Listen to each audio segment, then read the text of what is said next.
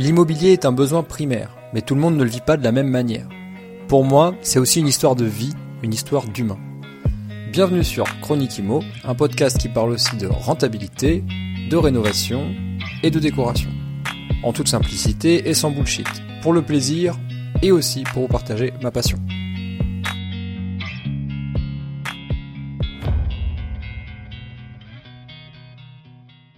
Chers investisseurs, chers amis, on vit une époque grave. Une époque où, à chaque fois que tu rappelles ton artisan pour avoir un nouveau devis, il vient de prendre entre 5 et 15% supplémentaires sur le dernier devis. Et devine quoi? Le devis, il a moins de 3 mois.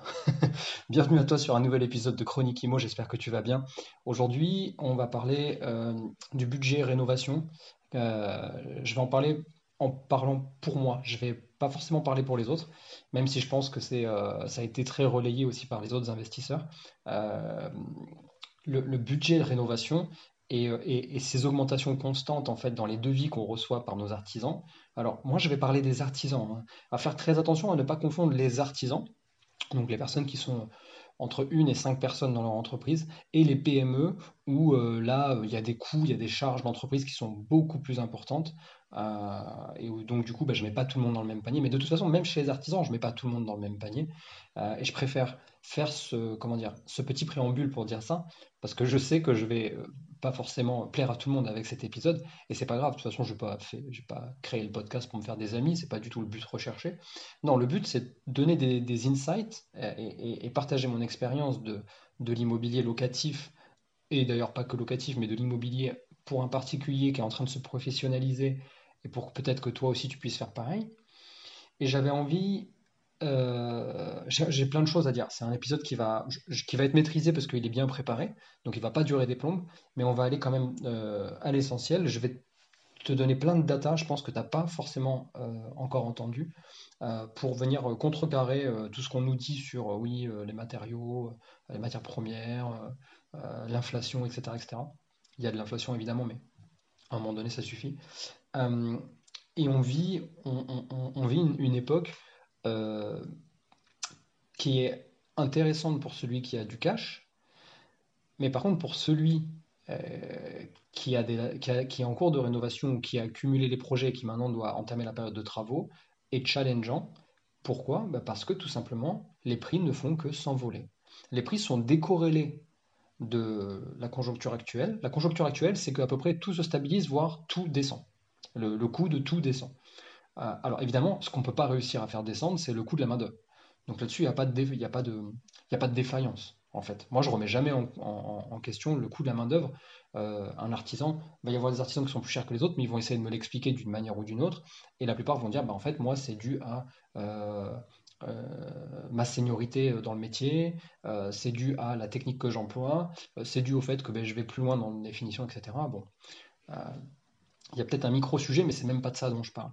En vrai, moi, je trouve que ça suffit de continuer à servir toujours la même sauce aux gens qui rénovent, c'est-à-dire, désolé, mais je peux rien faire, euh, c'est pas ma faute, le prix des matières premières ne fait que s'envoler.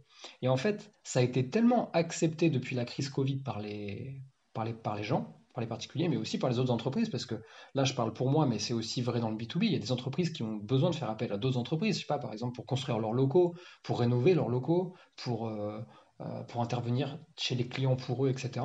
Donc, en fait, on leur sert cette sauce à tous les repas. Littéralement, à chaque fois que je fais venir des nouveaux artisans sur un euh, projet en cours ou un projet qui va bientôt voir le jour, on me sert des devis et on me dit par contre les devis, euh, alors certains c'est des rois, hein, c'est les rois du pétrole, les devis ils sont valables un mois. Et pour certains, ils sont valables deux ou trois mois. Mais euh, aujourd'hui, un devis qui est valable plus de trois mois, ça n'existe pas. Alors qu'avant, il y avait quand même beaucoup de. Euh, la plupart des devis étaient. Oui, c'était valable trois mois, mais en vrai, sur le papier, même après trois mois, il n'y avait pas de rediscussion. et encore, ça, je ne sais même pas si c'est la vraie problématique. De, la problématique de fond, c'est que aujourd'hui, on a des investisseurs des particuliers qui cherchent à rénover le parc privé français. Ils cherchent à le rénover par évidemment le crédit immobilier, donc c'est-à-dire qu'ils ont un crédit, euh, un crédit, une enveloppe travaux donc affectée à ce crédit qui sont censés tenir, ils ne peuvent pas le dépasser. S'ils le dépassent, ils en sont de leur propre poche. Et en fait, on a des, on a un artisanat, on a un secteur du BTP qui nous dit oui, mais nous, les devis, c'est un mois. Sauf que nous, pour acheter un bien, c'est minimum trois mois. Après, une fois qu'on a le bien, suivant quel est, l'artisan qui va euh, travailler dans le, bien pour le rénover, il est obligé de passer après les autres. Je m'explique, le plaquiste, il passe pas en premier. Euh, l'électricien, il passe euh, rarement en dernier, etc., etc. Et donc, du coup, quand on les rappelle pour leur dire, bon ben voilà, on a le, on, a le bien, etc., les personnes disent, je, vais vous renvoyer quelqu'un ou je vais repasser pour refaire le devis. Mais en fait, le devis, tu l'as déjà. Tu l'as déjà. Et en fait, on nous ressort ce truc, cette espèce de, de, fourberie de scapin pour nous dire oui, mais nous, vous voyez, là, les prix, ça a augmenté, c'est plus pareil, c'est plus comme il y a trois mois, machin truc. Je vais rentrer dans le sujet de tout à l'heure, reste bien accroché à tes écouteurs, tu vas voir que j'ai ressorti, ressorti tous les cours, des trucs les plus importants qu'on utilise dans le BTP, tu vas voir que tout ça, c'est une supercherie et qu'il ne faut pas croire les artisans qui continuent à te pousser cette théorie. Certainement qu'il y a certains matériaux sur lesquels les cours n'ont pas euh, descendu, mais pour la plupart ils ont descendu. Je vais te prouver tout à l'heure par A plus B. Et en fait, si tu veux, tout ce qui m'a poussé à faire cet épisode sur, sur le, budget rénovation qu'on a du mal à tenir, euh, et tout ça à cause tout simplement d'une augmentation constante hein, et, et, qui n'est plus explicable en fait. Elle n'est plus explicable. En tout cas, quand je pose la question, elle n'est plus expliquée. Et la preuve, c'est que en fait, ce qui m'a poussé à faire ça, c'est qu'il y a quelques jours, j'ai décidé euh, d'utiliser les réseaux sociaux, comme ce que je fais souvent pour promouvoir le podcast. Euh, cette fois-ci, je me suis dit, bah, tiens, je vais pousser une petite gueulante, euh, mais toujours en, politesse, évidemment. Je vais faire un petit post sur un réseau social que j'affectionne tout particulièrement, qui s'appelle LinkedIn, je pense que tu connais. Je ne sais pas si tu me suis sur LinkedIn d'ailleurs, mais c'est le moment promo, tu peux, tu peux aller me suivre et discuter avec moi sur LinkedIn. J'aime beaucoup ce réseau social, c'est celui sur lequel je, suis, je m'exprime le plus. Euh, avec Instagram. Sauf qu'ils ont deux buts différents. Instagram, c'est quand même beaucoup pour montrer mon travail, alors que, LinkedIn, c'est plus pour, parler de la thématique. Voilà, donc je rentre plus en profondeur sur certains sujets, euh, profondeur, pas forcément d'ailleurs, mais je fais des petits posts, et ces posts redirigent très souvent vers euh, ben, soit la newsletter Zéro Bullshit que tu reçois tous les mois, une fois par mois, soit tu peux récupérer certaines de mes ressources, comme mon tableau ou d'autres ressources que je mets gratuitement à disposition des investisseurs.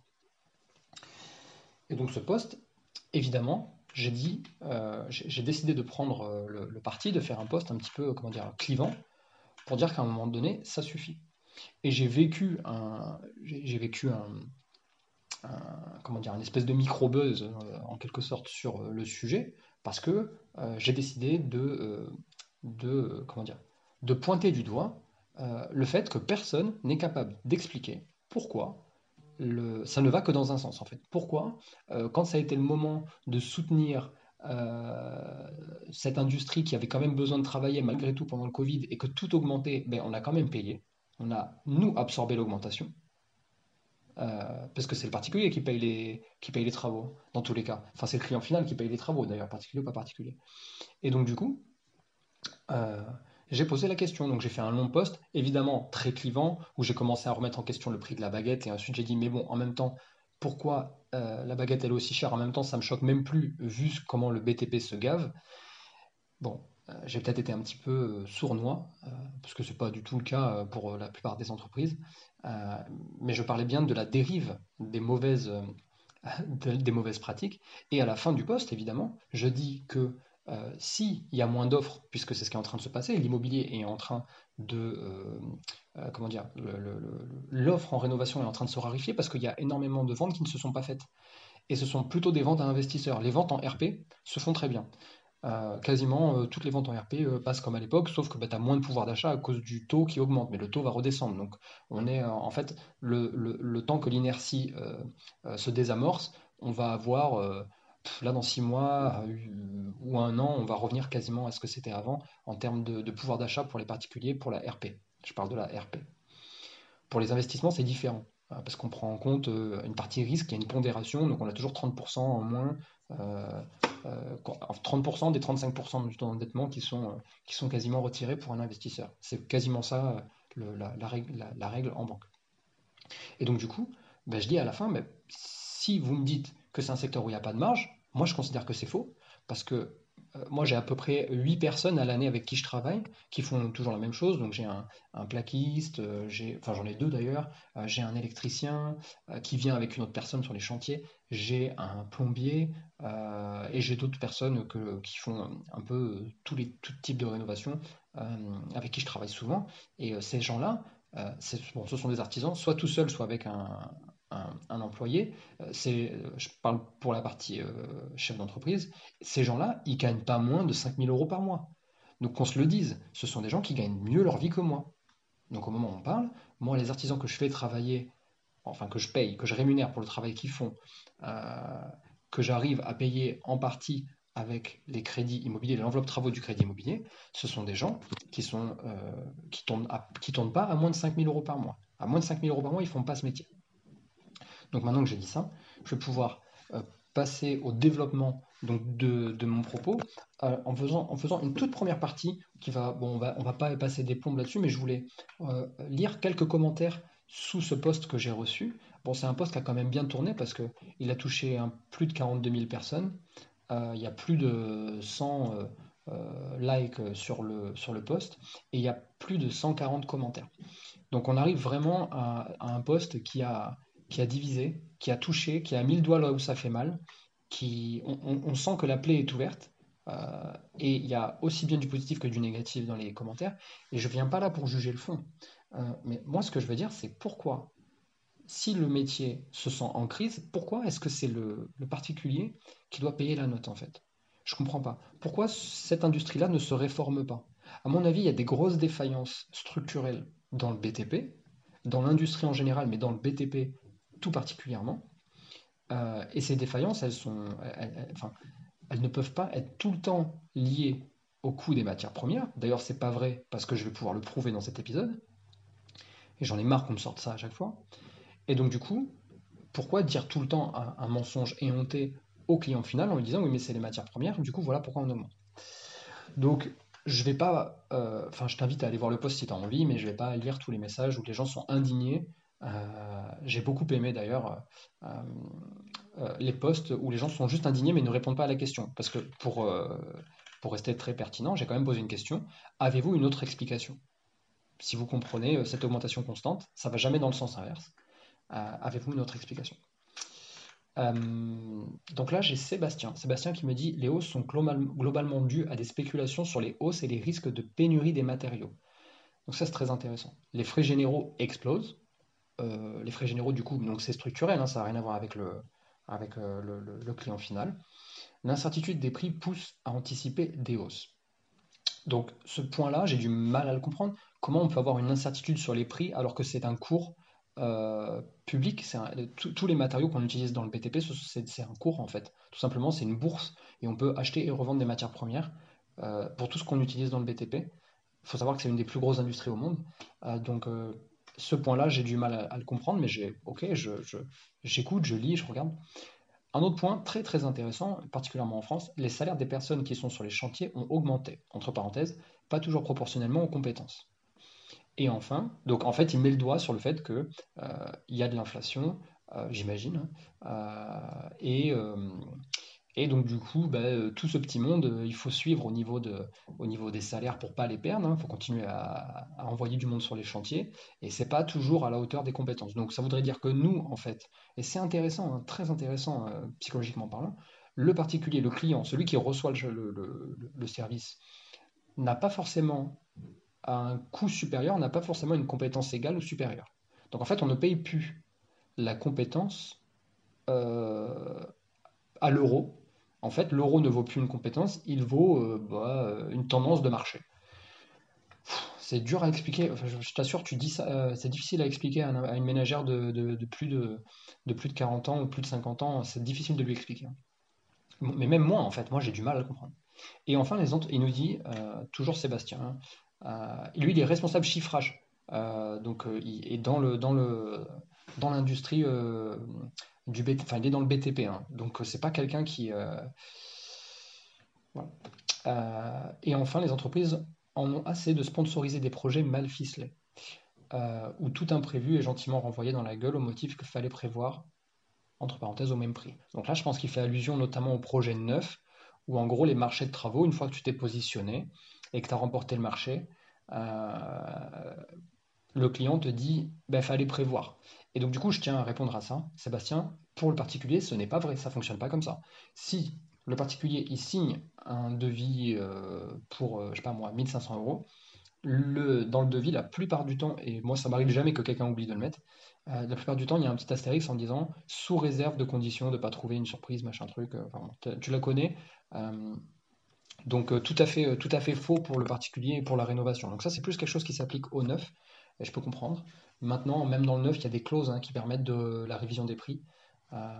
D'ailleurs, ça s'appelle clause de révision des prix. c'est un article du Code de la consommation il me met enfin les marges sont passées de 1 à 3%. Donc oui, ça c'est un vrai truc euh, dont il faut qu'on parle. Euh, les marges dans le monde, euh, dans le BTP, alors certes, elles sont pas folles. Hein. quand on parle de, de, 1, 2, 3, moi même 5%, moi ça me semble fou qu'aujourd'hui il y ait des gens qui veulent se mettre à ouvrir une boîte. D'ailleurs, moi ça me fait mal au cœur pour eux, mais ouvrir une boîte et me dire, ben en fait, ma marge c'est 3%, en fait je me dis, ben non, mais je ne veux pas faire ça.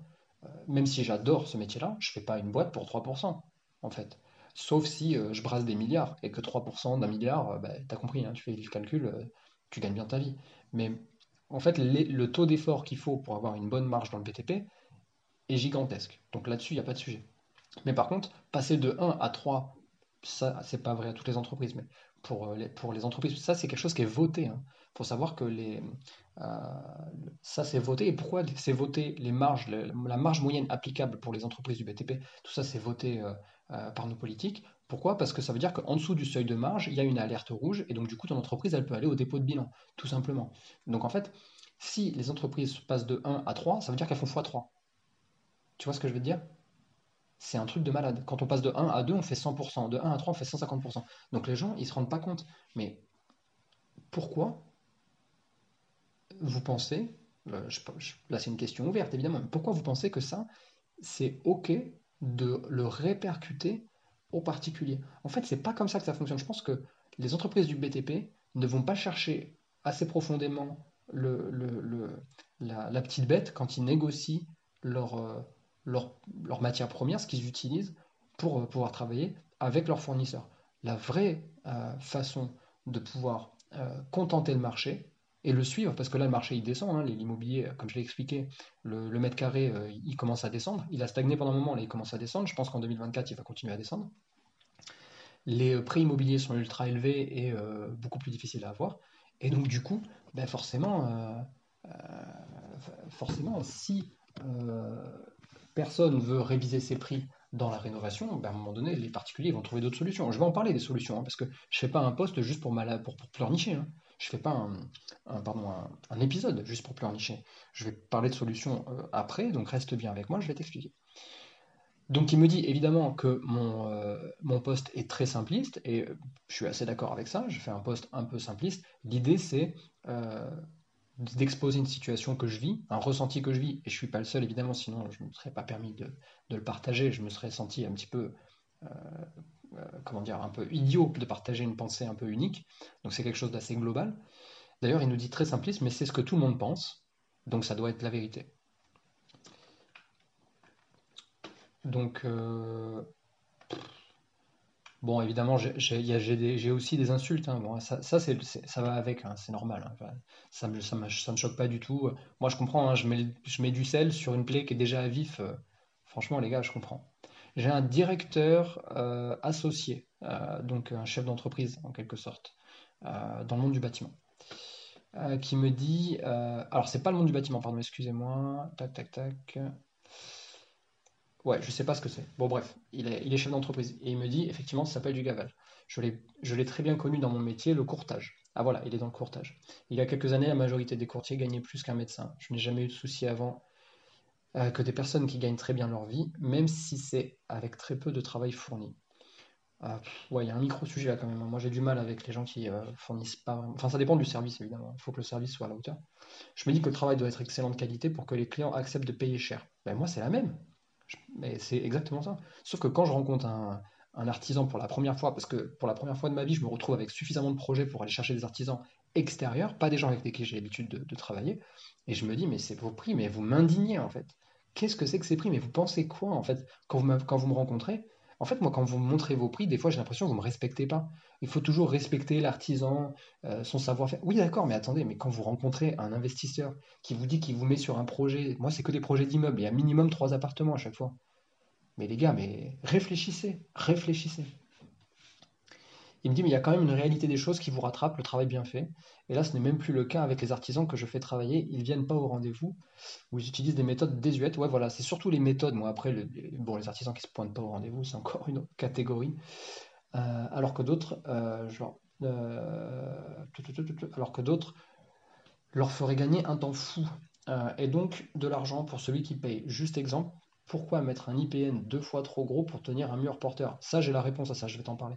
Pour être sûr, comme on dit, pour être sûr, entre guillemets, comme dit l'artisan. Euh, non, être sûr de demander, c'est les calculs de la portée. Bon, après, il rentre un peu dans le détail de ça.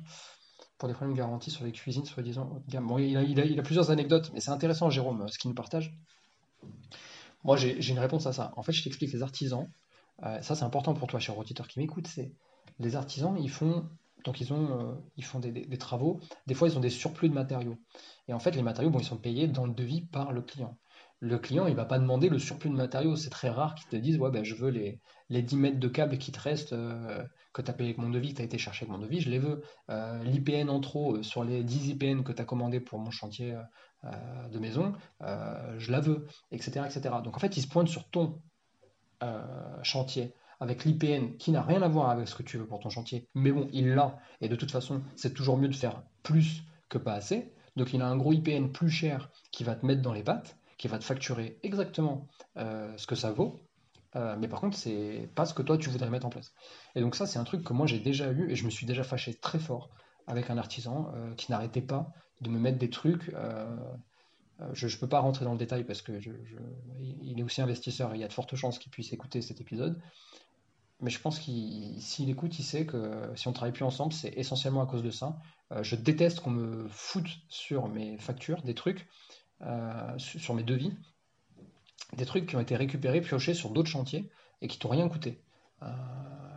À la rigueur, je préfère un gars un peu, un peu fourbe, un peu à l'ancienne, qui me dise écoute, j'ai récupéré ça et ça de tel chantier. c'est peut-être un peu trop par rapport à ce que tu as besoin, mais si tu veux, je te le fais. Je te mets ça et ça évite d'aller, tu vois, tu vois ce que je veux dire? Un, mec intelligent qui sait que si tu, si tu donnes, tu reçois derrière. Et moi, des chantiers, en fait, j'en ai tout le long de l'année des chantiers. Donc je comprends comprends pas cette façon que certains ont de vouloir se gaver. C'est n'importe quoi. Enfin, pour moi, c'est c'est l'antithèse de l'humain en fait. Voilà, c'est pas du tout le, type de comportement euh, que, que, j'apprécie en tout cas. J'ai pas envie d'avoir ce genre de, de personnes sur mes chantiers. Euh, il y a quand même pas mal de posts rigolos euh, de gens qui prennent le truc avec humour. Euh, notamment Olivier qui dit un post ou comment donner la baguette pour se faire battre. Oui, parce que j'ai mis une photo d'une baguette qui coûtait 2,17€. C'était mon postulat de base. voilà. Afficher plus de commentaires. Est-ce que j'en lis un autre? J'ai Vincent qui est directeur des ventes dans le photovoltaïque. Après, je vais arrêter parce que c'est pas, c'est pas ultra intéressant, mais il nous dit pas de main-d'œuvre disponible, l'offre est toujours inférieure à la demande. Et s'il n'y a pas de main-d'œuvre disponible, c'est aussi peut-être parce que les salaires versus la pénibilité ne sont pas si bons. Très, bah, un sujet important, un sujet fondamental, hein. toujours mettre en face des valeurs, euh, un coût en face des valeurs. Alors n'attendez pas une baisse du coût des rénovations, mais en vrai, euh, je, le sais, hein, je ne demandais pas une, solution, je demandais le pourquoi. Euh, mais c'est intéressant. Et il me dit la main-d'œuvre est de, matière première principale. La main-d'œuvre est de matière Et elle baisse pas et n'est pas et n'est que très peu disponible. Alors j'ai pas très bien lu, excusez-moi, excuse-moi, mais euh, c'est faux. Hein. le dernier point là sur la, la alors la main d'œuvre qui ne baisse pas, pas de sujet là-dessus. De toute façon, tout augmente, donc la main d'œuvre doit augmenter. Euh, mais c'est pas la main d'œuvre qui, euh, qui, est toujours mis en avant par un artisan. C'est tout le temps le coût des matières premières. Or, je vais pouvoir le prouver. Ah. C'est pas voilà, c'est pas foufou. Euh, on a plein de commentaires qui disent que euh, secteur des métiers manuels qui galère pour recruter, fidéliser, fidéliser beaucoup de PGE, là, les prêts euh, qui, ont eu, qui sont encore en cours de remboursement, les prêts Covid, matériaux qui subissent la grève des prix, marché de l'immobilier en berne. Oui, mais justement, marché de l'immobilier en berne, attendez les gars, si le marché de l'immobilier en berne, les artisans, vous avez intérêt sérieusement à vous adapter. Adaptez-vous les gars adaptez-vous, trouvez des solutions, faites des partenariats avec les, avec les, investisseurs. Je vous assure, hein, on a tout à y gagner à travailler ensemble.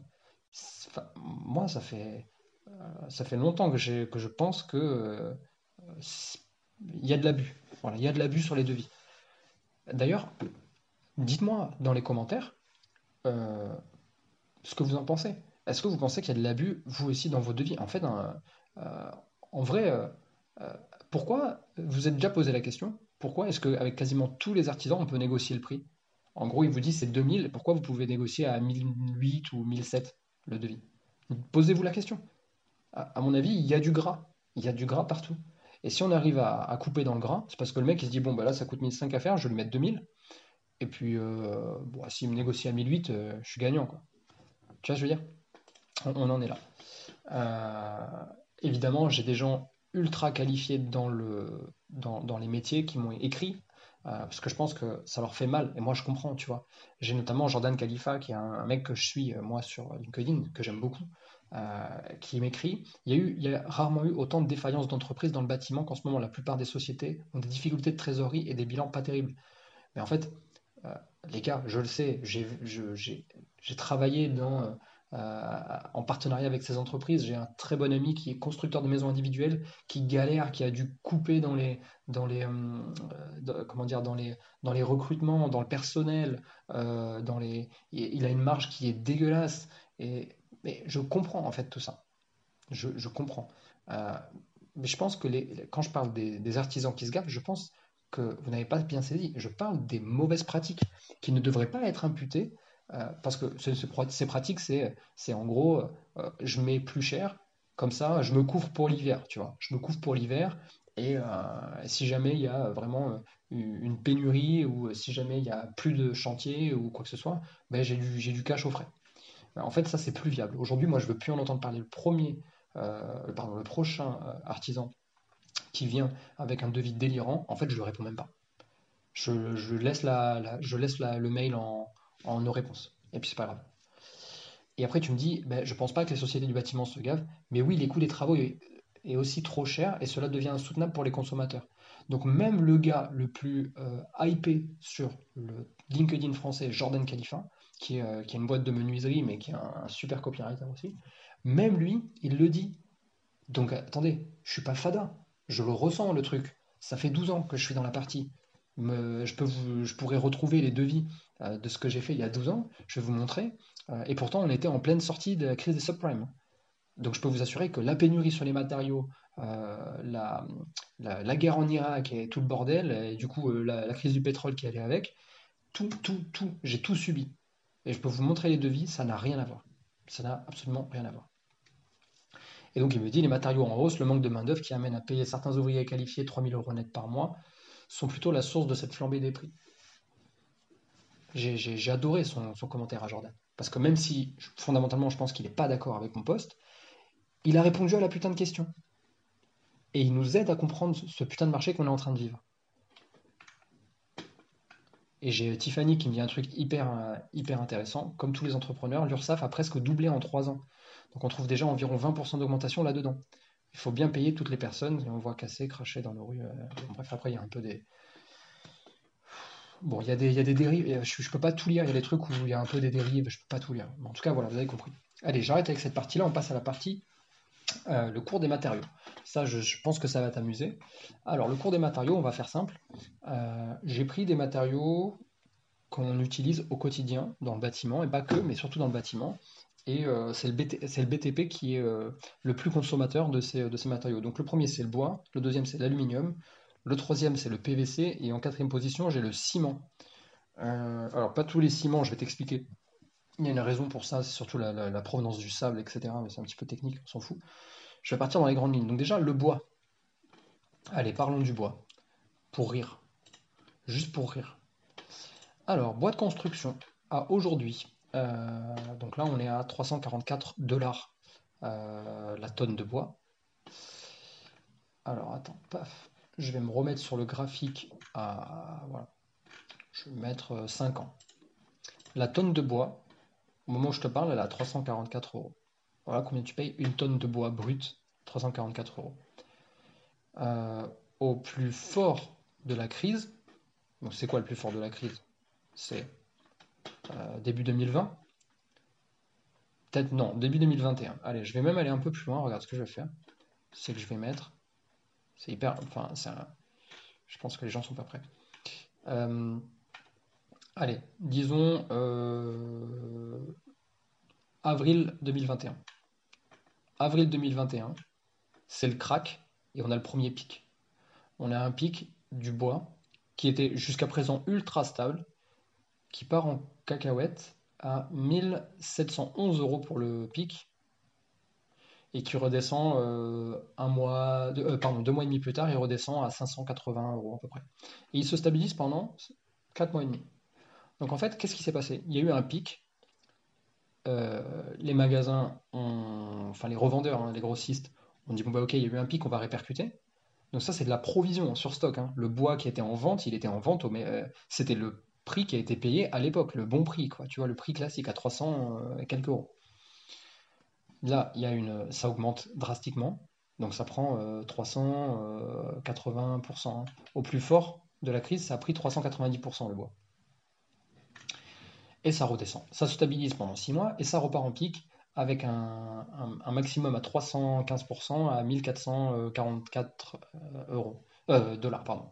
Donc ça se trade après, donc ça c'est en, c'est fin février 2022. Euh, donc là, au moment où je, crée cet épisode, on est en, on est en octobre 2023. donc en février 2022, fin février, le 28 pour être exact, on a un pic. Le pic, il se trade à 1433 euros la tonne de bois. Évidemment, bah, il y a du bois, il y a, une, ressource en bois qui est, euh, abondante, donc ça, reste qu'un pic. Et ça redescend dès, euh, mars, ça redescend en dessous des, pardon, dès avril, ça redescend en dessous des 1000 dollars la tonne. Et en mai, on est à 600 dollars la tonne. Et ça redescend progressivement. On est toujours en 2022. Et donc, plus d'un an plus tard, donc au moment où je fais cet épisode, octobre 2023, on est à 346 euros la tonne. C'est-à-dire comme en 2017, comme euh, fin 2018. Donc les gars, est-ce que le bois euh, continue d'augmenter? Non, c'est faux. Donc arrêtez de me dire ça. Je ne veux plus entendre parler de cet argument, il ne tient pas la route. Allez, hop, on passe à l'aluminium. Là, les gars, vous voulez euh, jouer, on va jouer. Alors évidemment, les, euh, mecs du bâtiment, j'ai rien contre vous, hein. vous comprenez bien que c'est la conjoncture qui vous fait faire les mauvais choix. C'est vous qui les répercutez sur nous, mais le problème, c'est pas nous, c'est les, industriels, c'est les grossistes, c'est ceux qui vous font, comment dire, qui, font spéculer et qui vous manipulent en vous faisant miroiter une, possible pénurie. Mais il y a zéro pénurie. Hein. Il y a zéro pénurie. Tout ça, c'est des matériaux qui y a en abondance. Donc, faut arrêter un petit peu. Allez, j'étais sur l'aluminium de chantier. L'aluminium de chantier, c'est euh, euh, la bourse Alloy. Donc là, on peut retrouver les datas, elles sont euh, mises à jour plusieurs fois par jour. jusqu'à la crise Covid, jusqu'à fin 2019, on a, comment dire, on, a un, aluminium qui est aux alentours de... attends, je vais prendre un petit peu de recul parce que sinon je ne vais pas voir. Voilà, on a un aluminium qui est aux alentours de 1300, entre 1002 et 1300 euros la tonne d'aluminium. Ok, pas de souci. Là, qu'est-ce qui se passe? Covid. Fin 2019, début 2020, Covid. Tout ferme. On a un drop. Plus personne n'utilise d'aluminium. Pourquoi? Parce que l'industrie est à l'arrêt. Donc pendant deux mois, on est en latence, on ne sait pas ce qu'on va foutre de tout ce qu'on produit. Les usines sont à l'arrêt. Et donc du coup, paf, ça tombe. Moins 11% du jour au lendemain. On passe à 1000 balles. 1000 balles la tonne. Et l'aluminium, c'est un métal. Il n'est pas utilisé que là-dedans. Donc ça, ça embête certaines industries. Je sais que je ne connais pas toutes les industries, mais je pense notamment à, l'aéronautique, etc., euh, qui a aussi beaucoup perdu, donc qui ne voulait plus payer l'aluminium, qui ne voulait plus le payer du tout, euh, qui avait plus de chantier, plus d'avions dans les airs, etc. Et donc du coup, on a un, seuil à plat où il y a zéro vente. Et donc l'aluminium se trade à 1000 balles la tonne. Et donc du coup, qu'est-ce qu'on dit? Ben, On fait miroiter à tout le monde. En fait, l'aluminium, vient essentiellement des pays de l'Est et de Chine. Tout est fermé. La crise, elle est pire que ce qu'on pensait. Et on va avoir une grosse pénurie d'aluminium. Ça, c'est ce qui se dit dans les médias. Et du coup, derrière, qu'est-ce qu'on a? Paf, une flambée des prix. Et dès euh, septembre 2021, on a un pic. Le, 14 septembre, euh, pardon, le 9 septembre, pour être très précis, on a un pic à plus 128% par rapport à aujourd'hui, hein, mais quasiment 200% euh, par rapport à avant. On est à 3000 euros. 3000 euros, les gars. Allez, bonne chance. Bonne chance avec ça. Bonne soirée. On est à 3000 euros la tonne. donc, euh, voilà. donc les industries, évidemment, à cette époque-là, pardon, les, euh, les, grossistes, les revendeurs, les Castorama, les Leroy Merlin, etc., ils se posaient cette question très intéressante de comment on va faire pour, pour réouvrir et surtout pour avoir du stock pour réouvrir. Parce que les gens vont être chez eux, ils vont faire plein de travaux, ils vont avoir besoin de stock. Du coup, euh, bon bah là on, on se stabilise à environ pendant plusieurs mois, euh, pendant 4 mois, 4 mois et demi même, ça se stabilise à 2700 euros la tonne d'aluminium. Et ensuite il y a un drop, parce qu'à un moment donné les gens ils repartent au travail, l'industrie elle peut redémarrer, les chantiers aussi. On a besoin d'abondance, mais en fait on se rend compte qu'il y a du stock. Ah bah il n'y avait pas de pénurie. Hop, bah, on redescend à des prix beaucoup plus abordables, qui sont par exemple 1800 euros la tonne. Et donc ça se stabilise, 1800. Euh, et ensuite, euh, on nous remet en confinement. Donc là, euh, on nous remet en confinement. Et là, ça repart de plus belle à 2000, 2100. On a un plateau à 2100 à peu près. 2100 euros, dollars, pardon, la tonne d'aluminium tradé. évidemment, à ça, il faut rajouter derrière des coûts de, transformation, etc., etc. Mais sauf que ce que tu sais pas, c'est qu'après, depuis début 2023, ça ne fait que descendre. Mais quand je te dis que ça fait que descendre, c'est une chute. Hein. Donc là, si je mets un an, tu vois, hop, paf, depuis un an, on est à.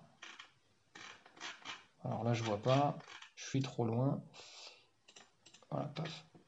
Depuis un an, là, au moment où je te parle, ça se, ça se trade à 1547. Donc ça veut dire qu'on est un poil au-dessus, on est 200, 250 euros plus cher que 2017, 2018, 2019. Mais alors, les gars, c'est quasiment rien. Ça, couvre juste l'inflation, en fait, sur l'industrie. Ben alors, pourquoi vous continuez à nous dire euh, euh, c'est les matériaux, euh, c'est les, rails et les, les rails et les, enfin tout ça, les montants, les rails, ça c'est à chaque fois ça c'est vraiment un sujet, ça sur chaque devis, je suis obligé de dire ben non mais les gars je vais aller les acheter moi-même, parce qu'en plus évidemment l'artisan il te, il te marge là-dessus, hein, c'est tout à fait normal quand il amène le matériel, il a une façon d'acheter le matériel. Déjà, il ne l'achète pas au même prix que toi. Il a une façon de marger dessus aussi, évidemment. Euh, mais alors, tu vois, la vérité, c'est que euh, le, je te prends un exemple simple, le lot de 10 rails ou le lot de 10 montants en aluminium de construction, en galva, que tu achètes à, partout, à Casto, le Merlin, euh, et, je dois citer un troisième, je crois, Brico Dépôt, Brico Marché. Tu l'achètes 32 balles maintenant, c'est 32 euros payé, le lot de 10. Avant la crise Covid, c'était 19,90.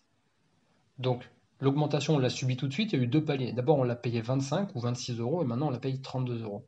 Donc ça, il y a eu deux paliers hein, pour les payer le lot de 10. Et ça, je le sais parce que sur tous mes chantiers, j'en achète des centaines, des trucs comme ça.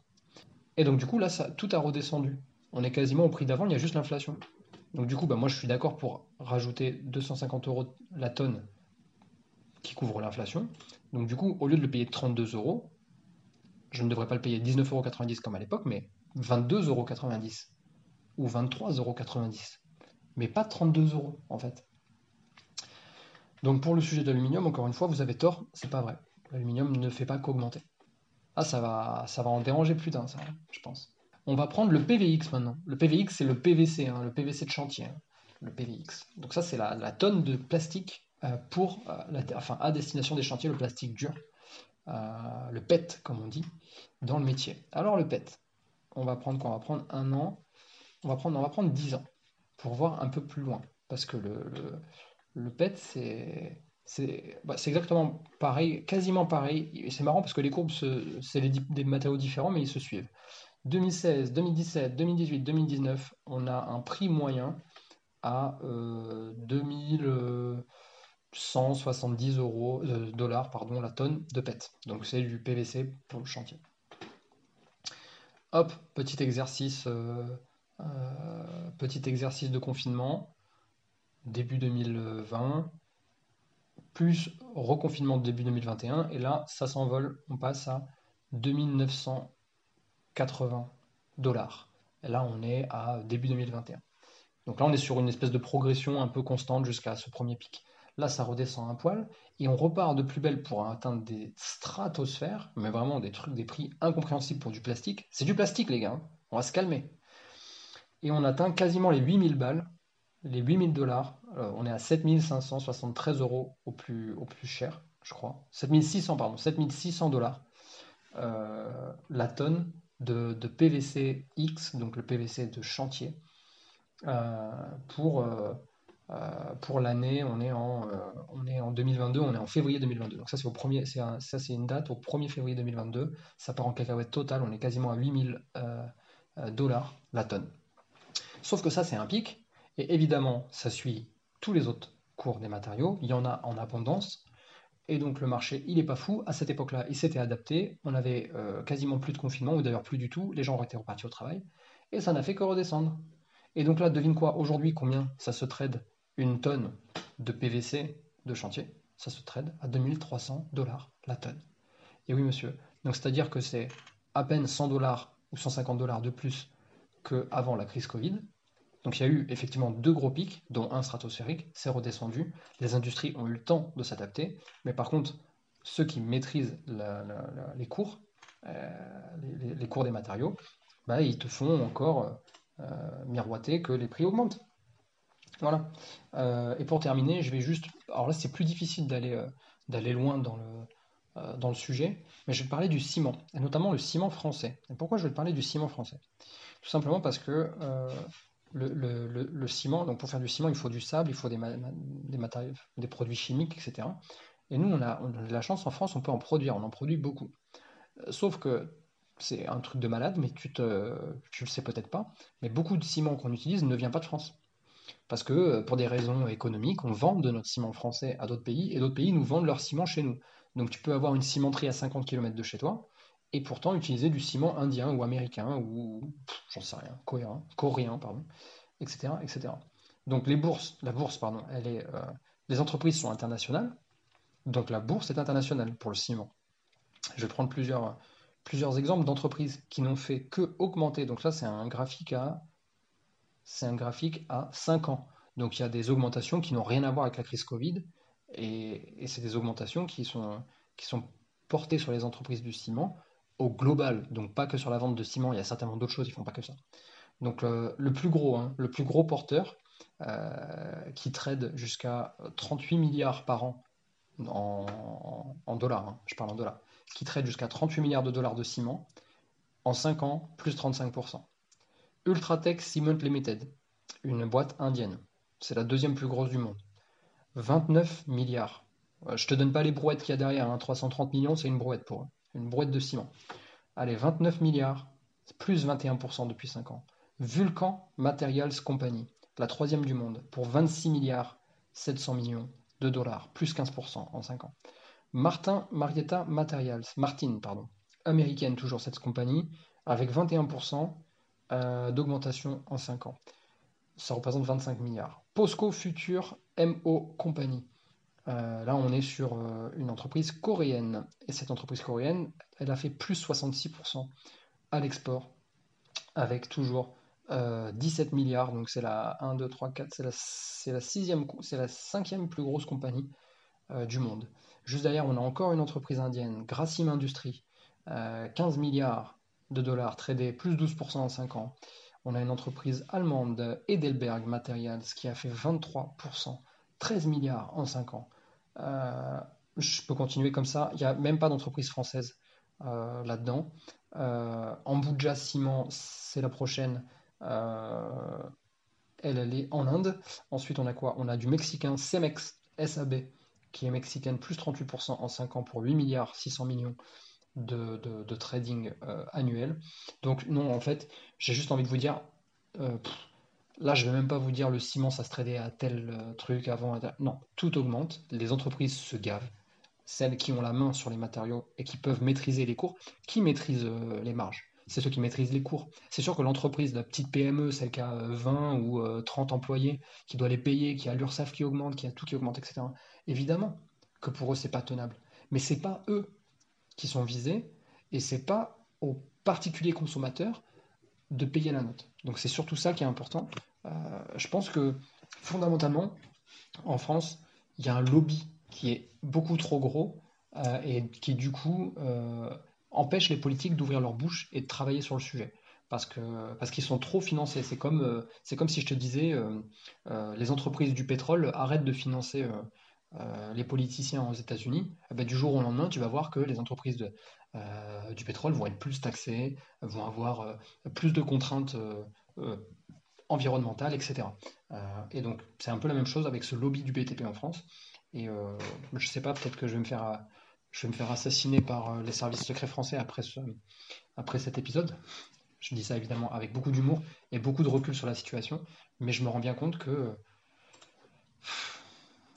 ben, en fait, les dindons de la farce, c'est les payeurs, c'est les consommateurs c'est les consommateurs. Euh, ça, c'était la petite rubrique qui sont les vrais responsables, évidemment. Donc, je vais te parler des solutions. En fait, j'aurais beaucoup parlé sur cet épisode. J'espère que ça t'intéresse. J'espère que tu sais où ton argent part. J'espère que cet épisode n'a pas. Euh, que tu n'as pas quitté déjà cet épisode. En tout cas, si tu es toujours là, ben, bravo à toi. Et là, on va parler sur euh, les, fameuses solutions. Donc, il y en a plusieurs. Je vais rester très pragmatique. Évidemment, je ne vais pas te dire comment on fait étape par étape, mais je vais te dire des choses que tu peux déjà auxquelles tu peux réfléchir et que tu pourrais mettre en place.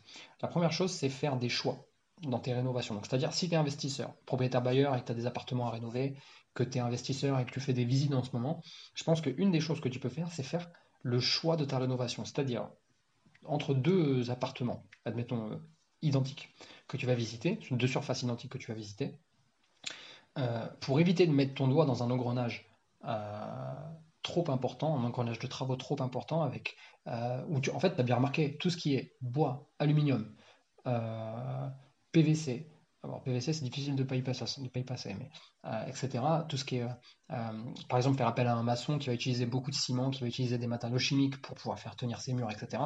Ça, ça va te coûter très cher. Donc, éviter de mettre le monde dans un engrenage à surface équivalente plus important, et plutôt partir sur une rénovation plus superficielle. Donc, les rénovations qui sont entre, euh, moi j'aime bien dire, entre 300 et 500 euros du mètre carré. Si tu commences à aller dans une rénovation euh, où tu es à 1000, 1500 euros du mètre carré, c'est-à-dire une rénovation totale, c'est uniquement le genre de projet que je prends moi. Donc tu vois, je suis en plein dans euh, me poser la question est-ce que je ne vais pas partir sur des projets moins importants, moins, moins contraignants sur justement le, management de l'enveloppe travaux?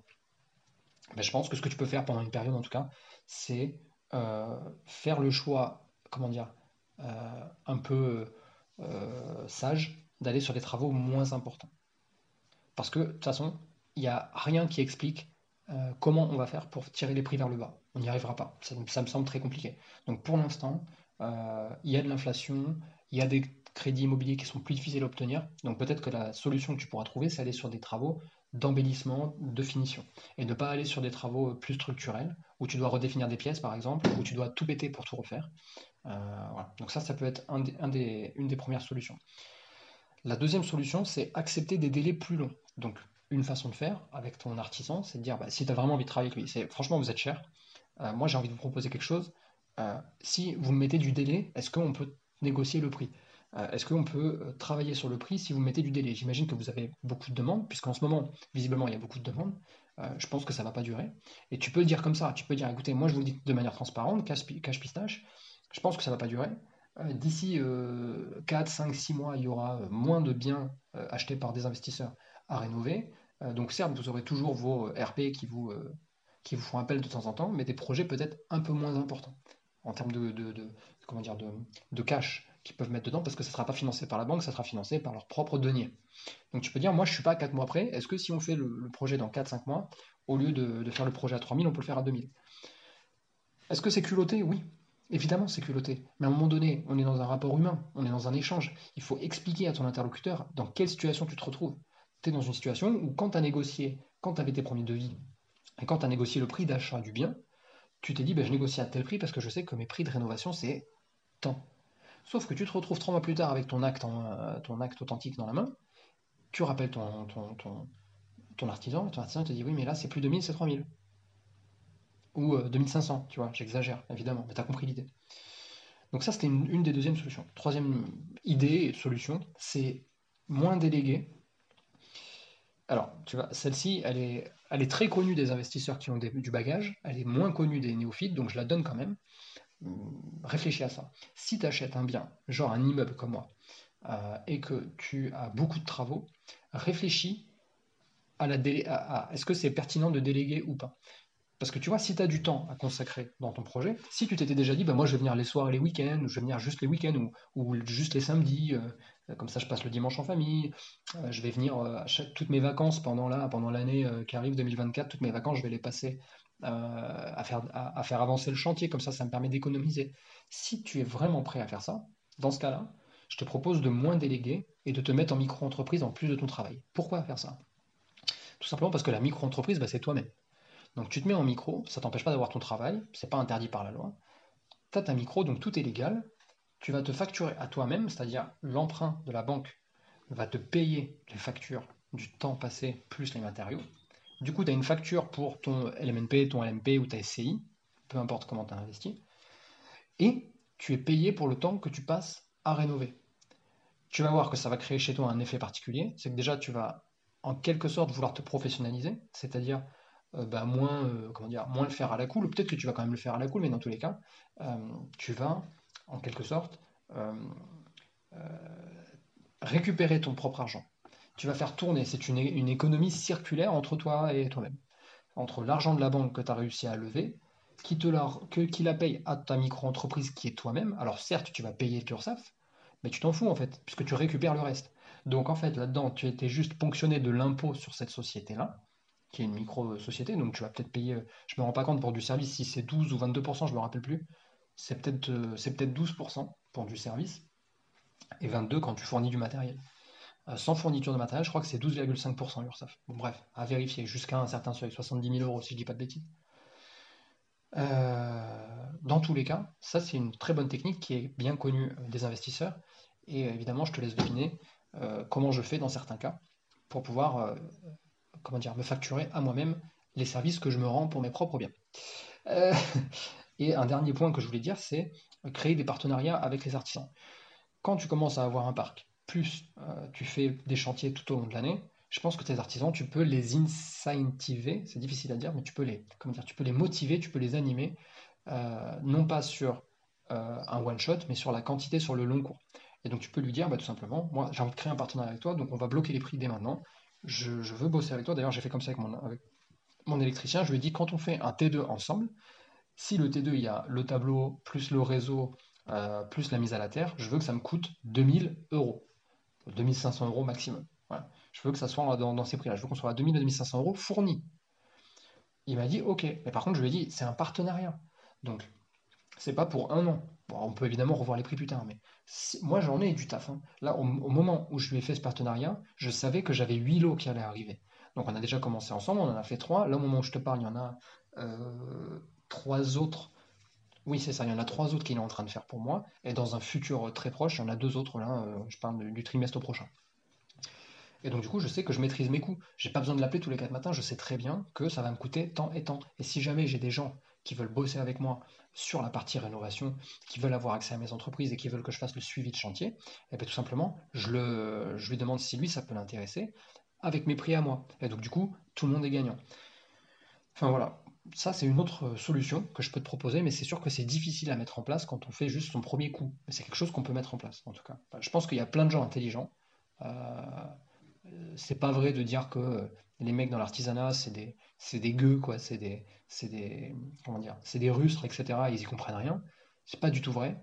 Euh, je pense que si aussi bien les consommateurs que les, que les producteurs euh, se mettaient à faire passer l'humain avant tout, ils verraient que bah, ça aucun sens de, faire des augmentations constantes, euh, soit par de la mauvaise pratique, soit par de la mauvaise compréhension du marché, notamment le marché des matières premières. Voilà, donc en quelque sorte, j'ai bah, j'ai dit tout ce que je voulais dire. Je voulais juste m'imposer, avant de te, quitter, je voulais m'imposer le, fameux jeu des 10 mini-questions. Je l'ai déjà fait, hein. je l'ai déjà fait euh, sur la saison 1 du podcast. je la refais maintenant, tu vois, saison 2 du podcast. Euh, sauf que là, maintenant, je vais le faire avec le nouveau prisme qui est euh, ben, l'augmentation constante. Et tu vas voir que mes, comment dire, mes, mes réponses sont différentes. La plupart, elles sont. Alors, je vais les expliquer évidemment, mais tu vas voir que dans le jeu des 10 mini-questions, généralement, je demande à mon invité d'être binaire et de me dire bah, tu choisis un ou l'autre, tu as le droit à un joker, tu as le droit évidemment de, développer après. Allez, c'est parti. Donc, la première question que je pose toujours, c'est épargner ou investir? Moi, aujourd'hui, au moment où je parle avec. Euh, donc en octobre 2023, je dis épargner. Je dis épargner. Par contre, pour 2024, il y aura certainement besoin de dire investir. Épargne dans, l'idée d'investir, c'est ça que j'ai envie de te dire. Épargne maintenant, pendant un trimestre, regarde un petit peu ce qui est en train de se passer. Si jamais ça continue à baisser, je parle évidemment du coût du mètre carré, début 2023 ou euh, pardon, début 2024 ou deuxième trimestre 2024, vas-y, attaque, attaque le marché. Deuxième question, patrimonial ou rentable? Rentable toujours, ça, ça ne change pas. Euh, troisième question, bourse ou IMO Au moment où on parle, la bourse, euh, ça n'a aucun intérêt. Toujours faire du DCA, hein, mais euh, si je devais choisir, évidemment, ça serait IMO. ce que tu peux faire d'ailleurs pour, rebondir sur ma première question, c'est épargner, mais allouer toujours un petit bout de, ce que tu épargnes à la bourse. Donc au lieu d'acheter de l'IMO en ce moment, bah, épargne ton cash comme un goré le plus possible en mode troisième guerre mondiale. Et par contre, tu DCA toujours la même, la même quantité d'argent tous les mois sur de la bourse. Voilà, t'arrêtes pas la bourse euh, sur les valeurs sûres. Ensuite, crypto ou IMO, toujours pareil. Franchement, en, ce moment, la crypto, elle est quasiment donnée. Donc moi, je serais toi, je mettrais un petit peu en crypto euh, et pas beaucoup en IMO du tout, même, euh, comme je l'ai expliqué, attendre plutôt que le marché fasse une vraie, comment dire, un vrai pic dans le, sens de la descente. Ensuite, rénover soi-même ou faire rénover, bah, moi j'ai toujours tendance à dire faire rénover. Mais tu as vu tout à l'heure que je t'ai donné aussi une idée pour euh, rénover toi-même et rester rentable dans ton investissement. Prochaine question, monopropriété ou copropriété? Bon, bah, très clairement, euh, ça, ça ne change pas. C'est toujours monopropriété. Il n'y a aucune raison de faire de la copropriété. Enfin, moi, c'est quelque chose que je que je conçois pas ou plus. Euh, prochaine question, acheter en direct ou avec un agent? Alors, avec la conjoncture actuelle, je te dirais achète en, avec un agent encore plus que d'habitude. J'ai jamais vraiment dit achète en direct. Certains disent achète en direct, comme ça tu gagnes la commission de l'agent. Moi, je te dirais, en ce moment, plus que d'habitude, achète avec un agent. Déjà d'une, parce qu'il va se battre 100 fois plus pour toi que d'habitude, parce qu'il y a moins de ventes qui passent, du coup, il s'accroche plus, il y croit plus, il a plus la dalle pour te défendre euh, face à un vendeur, un potentiel vendeur, pour avoir sa commission, hein, c'est normal et surtout parce que ben, l'agent immobilier il va négocier pour toi. Donc il n'est pas vraiment, c'est pas vraiment sa faute si tu fais une grosse euh, décote euh, dans ton offre. Donc du coup il va, te défendre sans jamais vraiment dire bah c'est pas moi, vous comprenez, c'est pas moi, c'est l'acquéreur, le potentiel acquéreur, il propose tel, tel prix. En même temps, il faut le comprendre, c'est dur en ce moment, machin truc, votre bien il se vend pas, machin. Donc il va un petit peu se dédouaner et en même temps il va défendre votre offre. Euh, c'était quoi la prochaine question? La prochaine question c'est un notaire ou enfin un notaire pour deux ou, chacun son notaire. Ça, ça change pas, chacun son notaire. Je l'ai déjà expliqué des centaines de fois. Jamais d'apport ou toujours de l'apport? Ben, franchement, si tu es en train de faire un achat immobilier en ce moment et que tu arrives, arrives à l'avoir sans apport, ben, franchement, vas-y, let's go. Hmm, ça me semble difficile, euh, voire même pour certains euh, foyers avec des plus, les plus petits revenus, genre SMIC jusqu'à 2000 euros par mois, ça me semble impossible. Donc euh, il y aura forcément de l'apport. Mais let's go, si tu peux avoir sans apport, euh, ouais, chaud, chaud, chaud, chaud. Euh, banque en direct ou courtier euh, Banque en direct. Là, pour le coup, j'avais tendance à dire courtier jusqu'à présent. Mais là, maintenant, avec la conjoncture, je te dirais banque en direct. Pourquoi? Bah, Tout simplement parce que, comme l'agent immobilier, il faut avoir la dalle, il faut avoir les crocs. Donc là, tu vas en mode rayage de parquet, tu défends ton steak, tu parles de, tu utilises des mots-clés, du vocabulaire, du partenariat avec, euh, avec ton interlocuteur. Et euh, il y a de fortes chances, il y a de très très fortes chances que tu arrives à faire une bonne impression par toi-même. Tu n'as pas besoin d'être excellent en communication, tu juste besoin d'utiliser les bons mots et euh, d'avoir l'air sérieux, tout simplement. Donc ça, c'était les, fameuses questions auxquelles je voulais répondre. J'avais déjà fait cet exercice et là, comme tu peux le voir, les raisons sont différentes. Du coup, certaines réponses sont différentes. En conclusion, les grosses rénovations seront plus pour les initiés, pour les, investisseurs expérimentés qui ont des contacts, qui ont réussi à créer un réseau d'artisans, etc. Et, et, qui arrivent à avoir des prix stables. Mais en ce moment, c'est difficile. ou alors, ça sera pour les passionnés, les fous, euh, qui font tout par eux-mêmes et qui ont tout mon respect. Euh, mais juste, euh, voilà. Sinon, ça me semble compliqué d'aller dans des travaux lourds. d'aller dans les travaux lourds, ça me semble aujourd'hui pas, comment dire, pas opportun et limite un peu.